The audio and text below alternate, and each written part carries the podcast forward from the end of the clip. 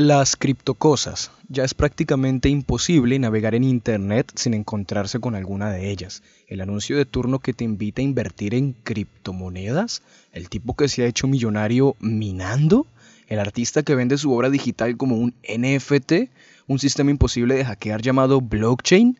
Para completar la baraja, la polémica siempre está rondando. Algunos dicen que directamente es una estafa, otros que es el futuro de nuestras economías. Unos dicen que es una tecnología que le quitará el poder a los estados para devolvérselo a los individuos, otros que está causando problemas medioambientales muy graves. En el episodio número 7 hablamos sobre los NFT y cómo estos están revolucionando el mundo del arte digital. Les invito a escucharlo si aún no lo han hecho, para poder entender cosas como la blockchain o por qué hay gente comprando cosas que se pueden conseguir gratis en Internet. En este episodio, el número 9, hablaremos sobre las criptomonedas qué son y cómo funcionan y por qué tal vez podrían ser el futuro. Mi nombre es Jason Cano y esto es Memoria Andante. Comencemos.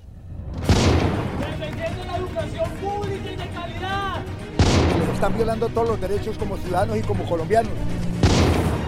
Que, los gobernantes se den cuenta que no solamente una persona, que son muchas personas que están en desacuerdo con las políticas que ellos aplican. Vemos que es injusto, indigno lo que están haciendo Memoria Andante, un podcast de Comunicasur.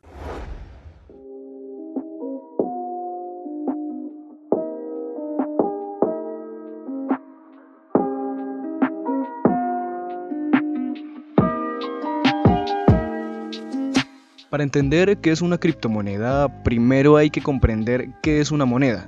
Pero entonces vamos con un pequeño aviso antes de continuar. El relato a continuación no es preciso históricamente, pues el desarrollo del dinero ha tenido muchas idas y venidas a lo largo de todo el mundo y tener en cuenta estos matices nos haría este episodio demasiado extenso.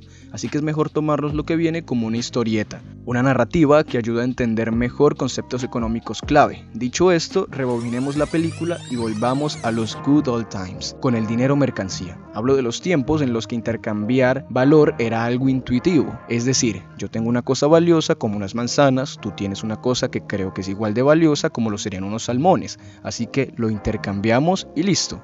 Pero muchas veces no era tan sencillo. Puede que a las dos tribus les venga genial, pero resulta que la cosecha de manzanas sucede meses antes que la pesca de salmón. Para el intercambio las manzanas ya estarán podridas y no valdrán nada, y tal vez podrían llegar a un acuerdo. Yo te doy las manzanas ahora y tú me prometes que en unos meses me darás el equivalente en salmones, pero si hay algo tan antiguo como el ser humano es la malicia y la morosidad, así que es normal que la tribu de las manzanas no se fíe de que el trato se va a cumplir. Entonces una cosa que podrían hacer es ponerse en manos de un poder superior, un jefe tribal. Si una de las dos partes incumple el trato, el jefe se ocupará de castigar al moroso pero este sistema sería complicado entre distintas jurisdicciones de jefes. No suena muy diplomático cortarle la mano al mercader de otro jefe. Luego entonces, aquí huele a que debe haber una solución tecnológica a este problema de desconfianza.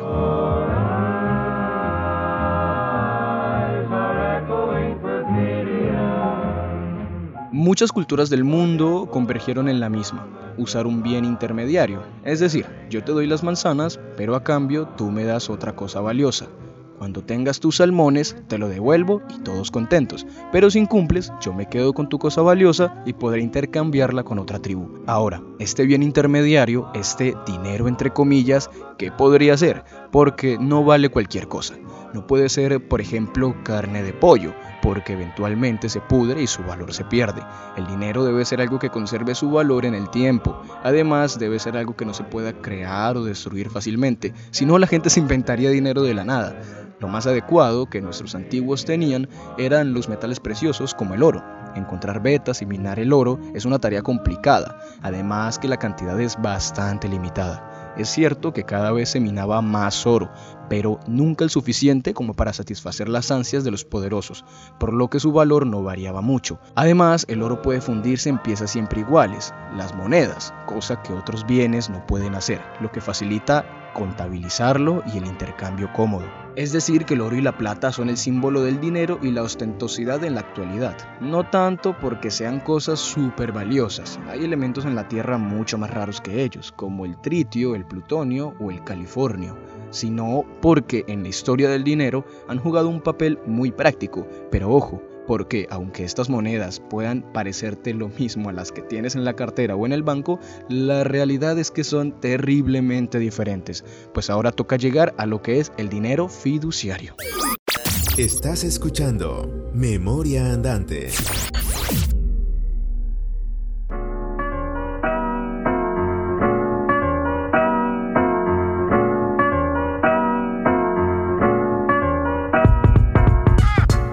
El uso de las monedas hechas de oro y metales preciosos se siguió utilizando durante milenios. Consumidores y bancos estuvieron intercambiándose monedas tan ricamente hasta que las economías de algunos países crecieron tanto que las monedas empezaban a ser incómodas. Pensemos en un empresario que quiere comprar un terreno enorme para poner su fábrica. ¿Tendría que llevarle a su propietario bolsas y bolsas de monedas de oro? Eh, no parece muy práctico, ¿no? De nuevo, esto requiere una solución tecnológica. Esta vez fue una solución popularizada por los bancos centrales, los que protegen el oro del Estado. ¿Qué te parece? Le dijo el banco al empresario, Si en vez de sacar tu oro, te escribo un documento que acredite que existe esa cantidad de oro en nuestras cámaras. Si quieres cambiar ese oro por otra cosa, solo tienes que darle este papel y será su propietario el que tenga ahora ese oro, no un cheque, sino un cheque anónimo. En definitiva, estos dos, en lugar de estar intercambiando dos cosas de valor, y terrenos, ahora se intercambian una cosa de valor por una promesa de una cosa de valor. La promesa de que si va al banco podrá sacar esa cantidad de oro equivalente. Es decir, que en este sistema de cheques estamos volviendo a algo ya relativamente superado, la confianza. No la confianza en tu comprador, sino la confianza en el banco, que pueda proteger el dinero, que sepa estabilizarlo, etc. La confianza en las instituciones es fundamental para que la evolución del dinero siga su curso. Recuerden esto, pero imaginemos que varias personas hacen intercambios con estos documentos del banco y todo sale genial.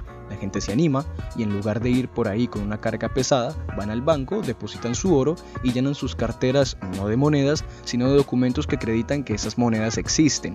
Aquí es donde el uso popular de los billetes acaba de nacer. De hecho, los billetes antiguos eran un tanto diferentes a los que conocemos ahora. La mayoría literalmente ponían el banco pagará al portador X cantidad de monedas, ya fuesen pesetas, que es la antigua moneda de España, por ejemplo, o del lugar que fuera. Esa es una de las promesas de las que hablábamos antes. En otros billetes se hacía referencia a que es un certificado de plata, es decir, que se le daría al portador X cantidad de plata. Es importante entender que quien se encarga de crear estos billetes es un banco central, el banco central de cada país, y este se encarga de distribuir los billetes a los demás bancos. Así no hay un montón de billetes diferentes y se pueden controlar mejor las cosas como las falsificaciones. Y aunque estos billetes de los que hablaba hace un momento se parecen mucho a los que tenemos ahora, siento decirles que no tienen nada que ver. Enseguida llegaremos a eso, para hablar sobre la reserva fraccionaria.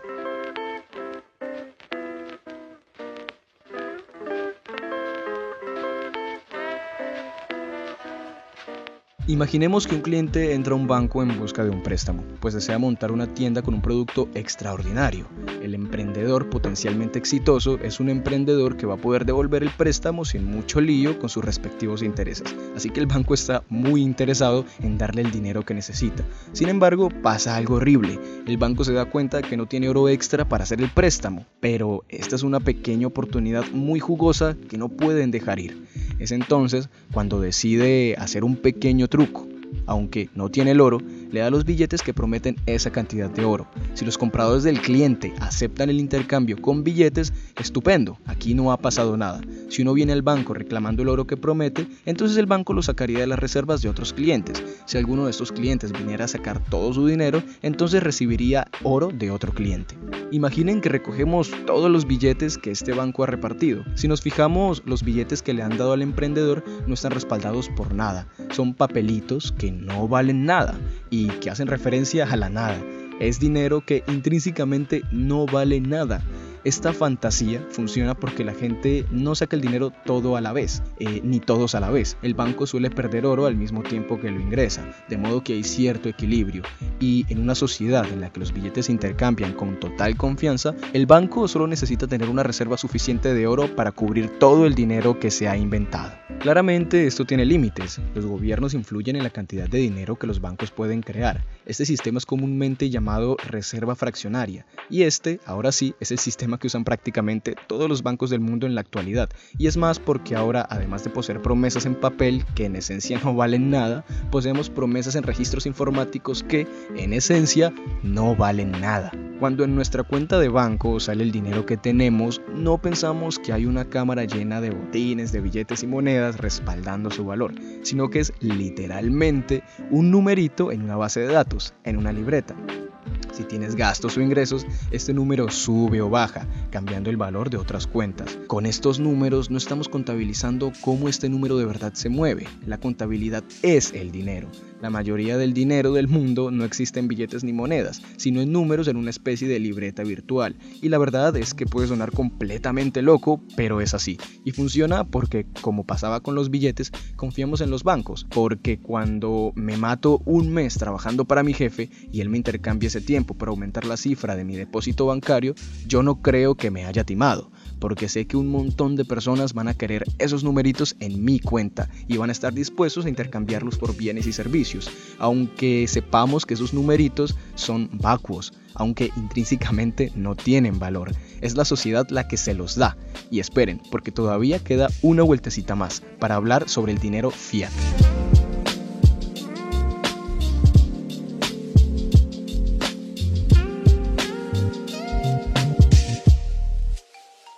Muy bien, estupendo. Mi cuenta bancaria contextualizada con la de todo el resto del mundo puede que en esencia no valga un céntimo de nada, pero si voy al cajero, cojo mis promesas, es decir, los billetes, voy al Banco Central y los cobro en oro, entonces ahora sí que tengo valor. Puede que no todo el mundo pueda hacerlo por el tema de que no hay una reserva suficiente, pero si cojo un buen momento, podré sacar mi oro sin ningún problema, ¿no?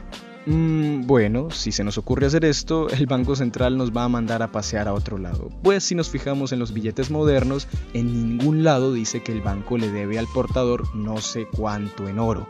Y claramente esto no es ninguna lección estética.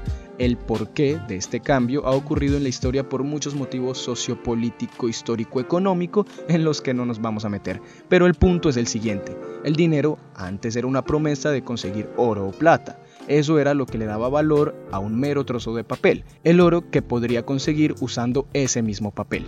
El sistema detrás de esta conexión se llama patrón oro, pues es el origen del valor. Bien, pues el dinero que tienes en el banco y en la cartera ya no sigue el patrón oro. Por eso, si vas a tu banco central, no te van a dar oro a cambio de billetes, porque esos billetes ya no son una promesa de oro. Entonces, ¿es una promesa de qué? Aquí entra el Estado, con el dinero fiat. En latín, hágase. No podría tener mejor nombre, porque se trata de Papa Estado apuntando con un dedo a un trozo de papel que él fabrica y diciendo esto equivale a seis lingotes de oro, pero sigue siendo un trozo de papel sin valor. ¿Cómo va a valer tanto oro? Pues porque el Estado, al ser una figura de autoridad, decreta que ese papel vale seis lingotes de oro y las personas de dicho territorio perteneciente al Estado en cuestión deberán aceptarlo. Pero entonces, si voy al Banco Central con un billete de estos, ¿qué me darán a cambio? Pues nada, porque no hay ningún objeto valioso que respalde ese billete, solo es valioso porque el Estado lo dice. Pero bueno, hagamos un repaso. Al principio intercambiábamos objetos que considerábamos de semejante valor entre sí, después escogimos un objeto fetiche, entre comillas, valioso, para hacer todos los intercambios. Luego usamos como medio de cambio promesas de conseguir el objeto fetiche, a pesar de que resultara que muchas de esas promesas, aunque no en la práctica, eran totalmente vacías. Y ahora nos intercambiamos promesas vacías de conseguir una entidad que en esencia no tiene valor alguno. Más en detalle, la mayoría de nuestras transacciones son cambios insustanciales en los números de una libreta que protege el banco y cuya conexión con la realidad, su valor, depende de nuestros gobiernos. Y todo esto funciona porque detrás hay un sistema de instituciones que lo respalda. Sin ellos el dinero no vale nada. Es un poco ridículo, pero parece que hemos vuelto algo muy primigenio. Un agente externo que hace que los intercambios sean posibles. Un agente externo en el que confiamos. Pero, ¿qué ¿qué pasa si no confías? Y si declaras desligarte de este sistema para montarte con algunas personas más de tu comunidad y usar una moneda propia ajena al resto del mundo? La respuesta corta es que no se puede. Es ilegal. Por ejemplo, en España el Banco Central de este mismo país prohíbe el uso de otra moneda que no sea el euro, pues es la única moneda de curso legal y generalmente esto es algo que se cumple en el resto de países, aunque algunas se usen clandestinamente. Sin embargo, es comprensible que haya personas que no confían en las instituciones, les toque en sobremanera la moral el hecho de que les quieran obligar a usar este sistema y vean todo esto como un gran problema. Sin embargo, como hemos dicho a lo largo de este episodio, donde hay un problema de desconfianza, siempre surge una solución tecnológica, en este caso las criptomonedas. Estás escuchando un podcast de Comunica Sur.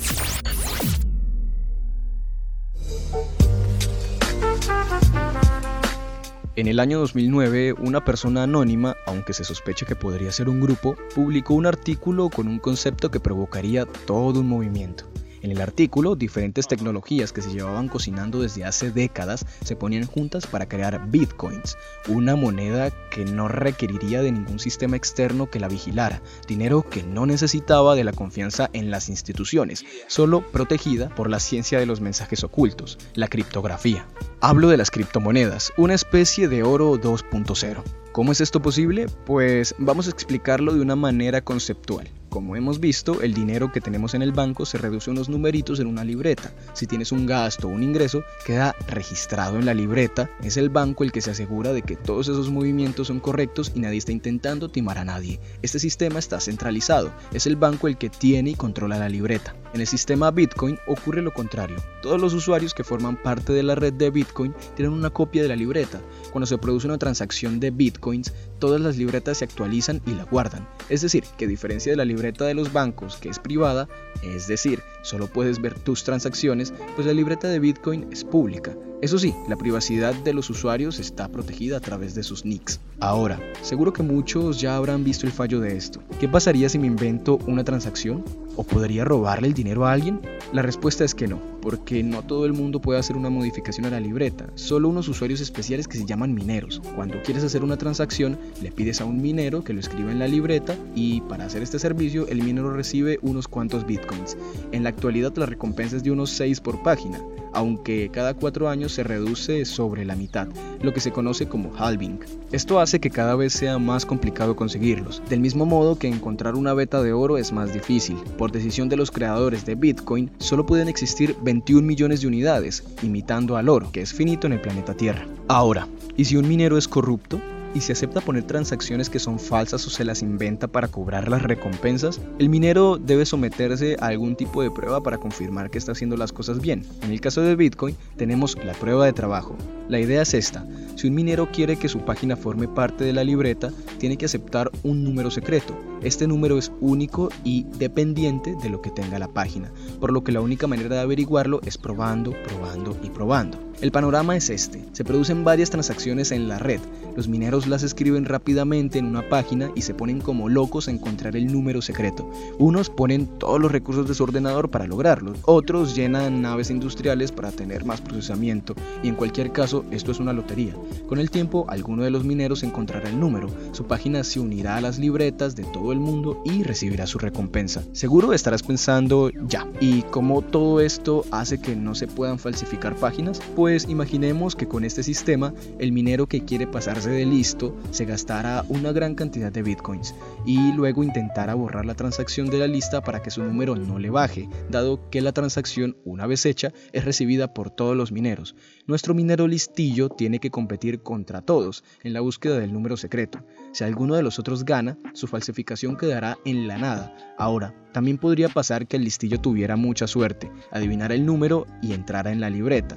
¿Cabe esta posibilidad dentro de Bitcoin?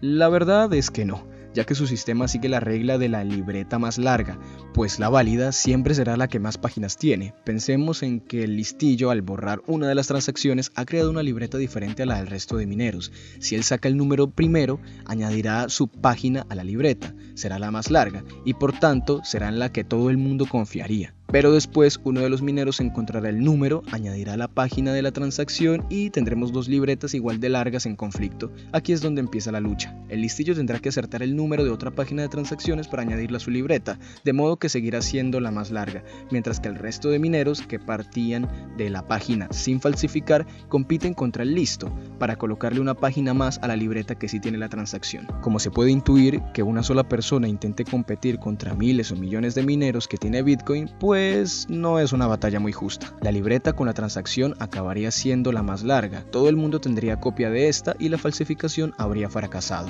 Es por esto que se recomienda confiar en la libreta de Bitcoin una vez tenga por lo menos unas 6 páginas. Eso casi puede asegurar que no se está leyendo algo manipulado. Pero bueno, una vez explicado todo esto, es hora de llamar las cosas por su verdadero nombre. Las páginas se llaman bloques y la libreta, que es una cadena de páginas, es la cadena de bloques, en inglés blockchain. Blockchain y el consenso entre nodos es la tecnología que permite proteger las transacciones aún siendo públicas y a sus usuarios anónimos. Es por eso que son los cimientos perfectos para crear un nuevo tipo de dinero y como ya se ha podido notar, no hace falta ninguna institución externa que proteja la libreta, pues el propio sistema la protege y al haber un límite en la cantidad de monedas que pueden existir, no se pueden crear de la nada. Como se ha dicho antes, es un oro digital, una moneda de cambio que podríamos tener en una cartera digital y usarlo para intercambiar cosas de valor, de manera análoga a nuestra cuenta del banco. Y podrían decir que eso es una locura, puesto que no es oro ni es nada, que los bitcoins no existen y que en esencia no tienen valor intrínseco, pero si le echamos un ojo a lo que tenemos en el banco, porque como ya se ha hablado, el dinero intrínsecamente no vale nada, así que puestos a hacer intercambios con facciones, es interesante contemplar otros tipos de divisas que no son la fiat.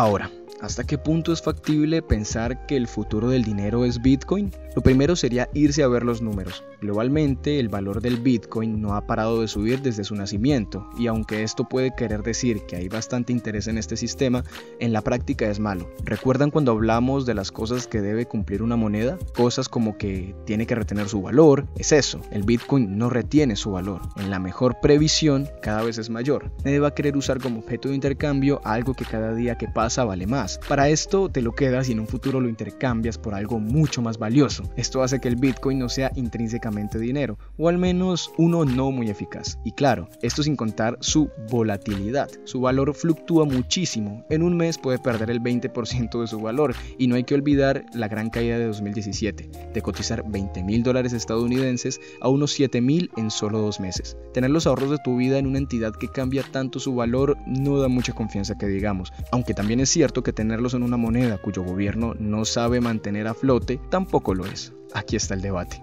Lo segundo sería el número de transacciones. El sistema de prueba de trabajo de Bitcoin solo permite que se puedan meter en la libreta unas 20 transacciones por minuto. Por otro lado, el dinero fiat a través de Visa hace decenas de miles en el mismo lapso. Este problema es importante si se pretende que muchísima gente utilice las criptos como monedas y ya hay gente trabajando en ello. Y tercero, las instituciones oficiales. Es un poco fantasioso pensar que se van a quedar quietas pensando más o menos en el bien social los bancos centrales y por tanto los estados no van a permitir perder el control sobre las monedas que usamos todos, por lo que hay que esperar que en los próximos años surjan políticas que regulen el uso de Bitcoin como una moneda. Sin embargo, nada de esto significa que sea el fin.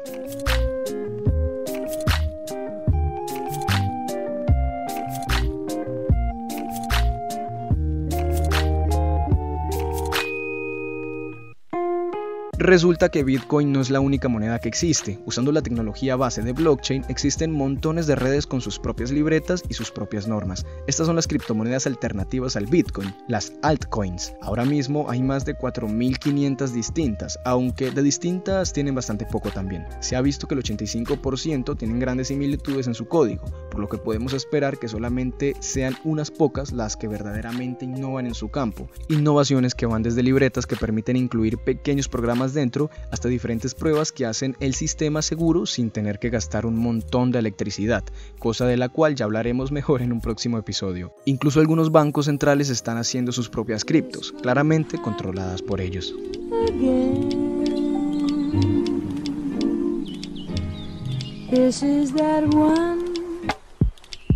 Entonces, ¿Son la moneda del futuro? Pues resulta ser algo totalmente incierto. ¿Será la regulación de los estados tan dura que las criptos pierdan el sentido? Una vez queden muy pocos bitcoins que minar, ¿podría pasar que los mineros dejen de hacer su trabajo y desprotejan la red? Supongo que el tiempo lo dirá. Ahora bien, con todo lo que hemos hablado en este episodio, ¿son las criptomonedas una estafa? Pues no, no lo son. Como en todo mercado nuevo, hay listillos que se aprovechan de los más incautos, pero el producto en sí no tiene la culpa. Sería como que te estafaran en una pizzería y dijeras que todas las pizzas son una estafa. No, tanto las criptomonedas como el blockchain son tecnologías prometedoras y todas sus aplicaciones están empezando a estallar ahora. Apoyar este podcast para que podamos hacer más episodios como este, puedes compartirlo en las redes sociales con tus amigos. Y bueno, ¿qué tal les ha parecido todo lo que hay para hablar acerca de las criptomonedas y cómo funcionan? Yo digo que es algo que, al igual que los NFT, tiene mucho por ofrecer, solo le hace falta familiarizarse más con el público en general. ¿Ustedes qué piensan?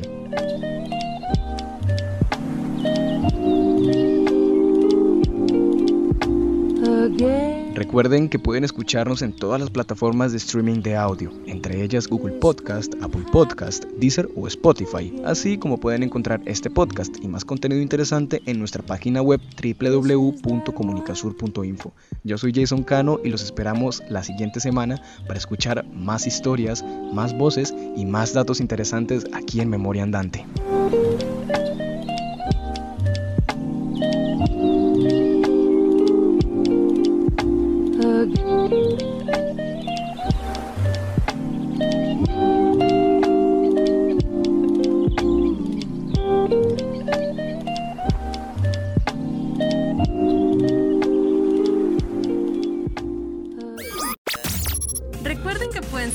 Través de nuestras redes sociales en Facebook como Comunicasur y en Instagram y Twitter como arroba Comunicasur1.